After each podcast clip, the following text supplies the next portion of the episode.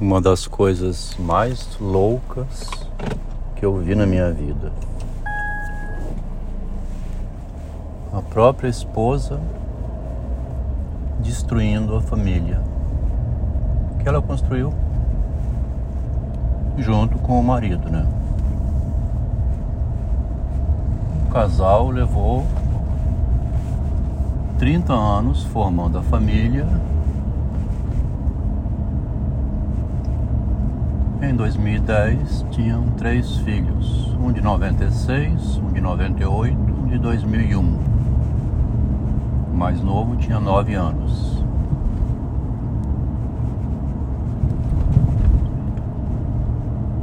Foi o primeiro momento em que ela, conduzindo-se por si mesma, nada participando ao seu esposo, adquire um terreno e começa a pressionar psicologicamente sua mãe para sair da chácara. A minha mãe dizia que não iria de modo nenhum para o terreno que a filha comprou.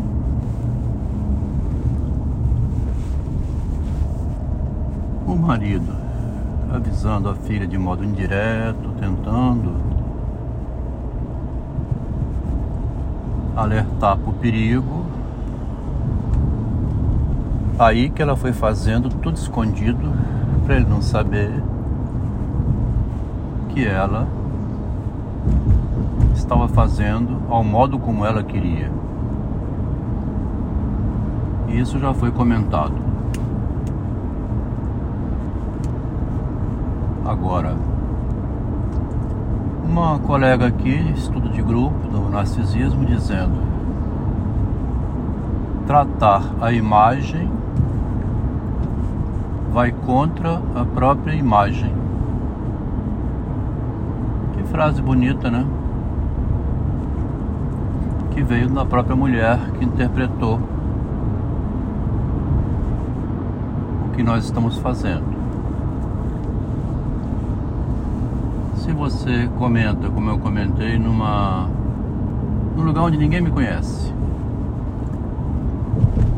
Um lugar onde ninguém me, onde ninguém me conhece é mais fácil porque não teria nenhum pressuposto ao meu respeito. Uma mulher com mais de 140 quilos, uma cara de dor enorme no Pilates. A profissional do Pilates vai conduzindo daquele jeito sem falar nada, né? Não pode dizer.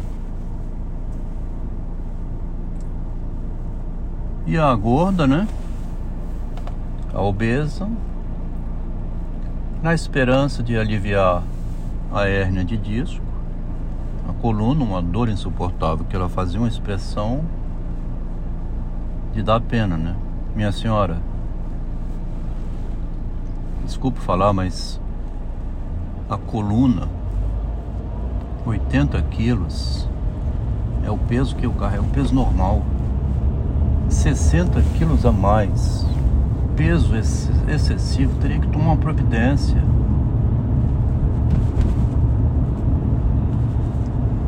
O homem que teve coragem de falar,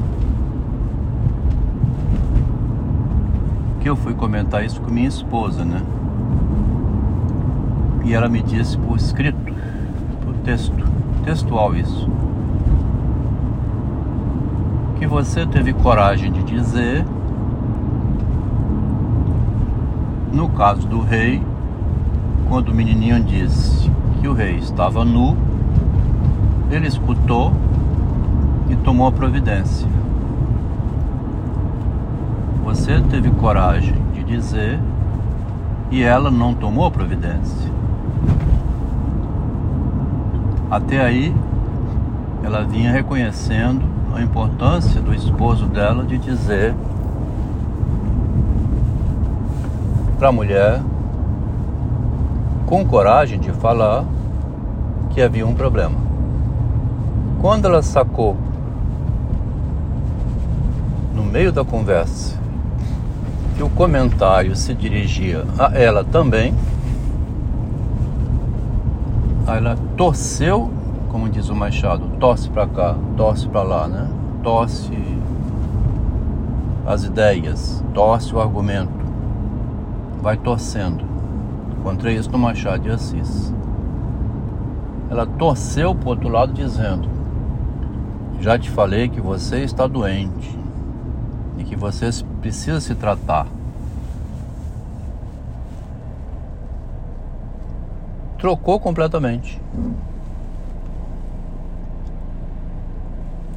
Primeiro reconheceu a, a posição do homem. Ela sempre dizia: é preciso o elemento masculino. Falava isso para minha filha, porque minha filha mora com a mãe e tem um menininho, um neto. Naquela casa não tem homem, né? É a avó, a filha e o neto. percebendo a necessidade de um homem, a presença masculina, então ela fazia um esforço de pegar o neto e levar lá para casa da gente. Mas nisso ela tinha uma atitude meio bizarra, porque ela dava 70 reais para um dos cada um dos três filhos ficar um pouquinho com o neto. Ninguém queria, né?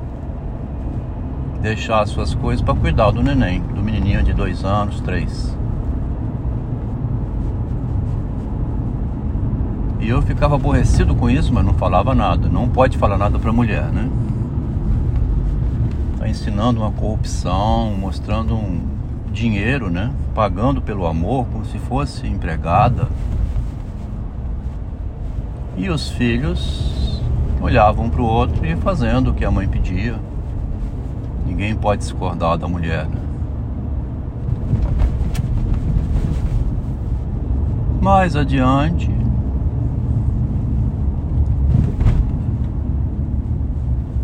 conversando com minha filha, ela me vem com essa frase: É bom, pai, que vocês fiquem um pouco com ele que assim ele tem a presença masculina, ele vê homens, né? Lá em casa ele só vê mulheres.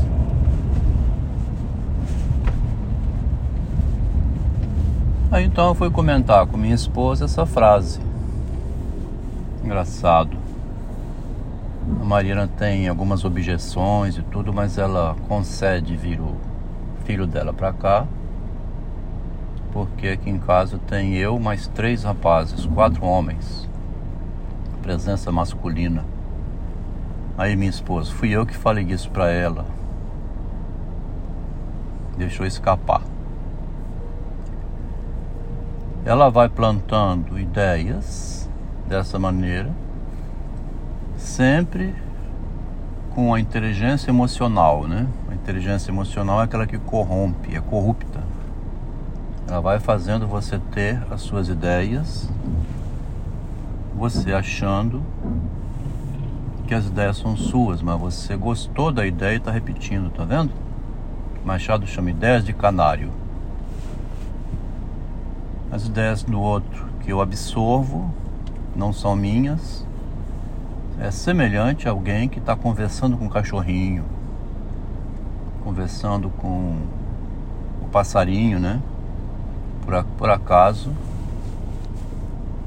na casa dessa minha primeira esposa com a filha, ela tem uma calopsita e ela conversa com a calopsita, faz carinho na calopsita. Ela disse que a calopsita tem ciúme. Quando vê ela conversando com alguém, a calopsita entra na frente, começa a bicar, fazendo palhaçada. Tá vendo o conto de Machado de Assis, Ideias de Canário, onde que você chega? Tudo isso aqui é uma reflexão em associação livre de ideias. Isso que eu estou fazendo chama-se psicanálise. Análise psicológica. É o psicológico analisando. Freud chama associação livre de ideias. Serve para quem é leigo na psicanálise ver o próprio psicanalista aqui, o homem do narcisismo, né? Os textos que eu vou fazendo em forma de áudio, eles são um exemplo para o estudante, para o aprendiz, para a pessoa que tem problema psicológico e quer falar suas coisas. Como nunca se mostra na prática o que é a psicanálise, ninguém sabe o que é, né? Um tratamento psicanalítico é isso que eu estou fazendo aqui. E fazendo em forma de podcast. É o modo como há o envolvimento do narcisismo pelo verso, né? A frase assim, pelo verso, ela é ambígua, né? Porque verso é fazer verso, fazer poesia, né? Vai fazendo pelo verso. Vai fazendo através de poesia mas tem também o sentido de fazer por trás. Então você vai fazendo por trás da pessoa, outra pessoa não entende, começa a repetir as suas palavras, vai passando em forma de verso e a filha foi dizendo o que a madrasta tinha dito para ela. Ela, a filha, falou para o pai. O pai foi falar para a madrasta, madrasta que disse, fui eu que falei para ela. Essa madrasta recebeu de presente da minha filha uma caneca onde vinha escrito Boa Drasta. Um presente que ela deu no dia da Dia das Mães, eu acho que foi. Ela era uma boa drasta.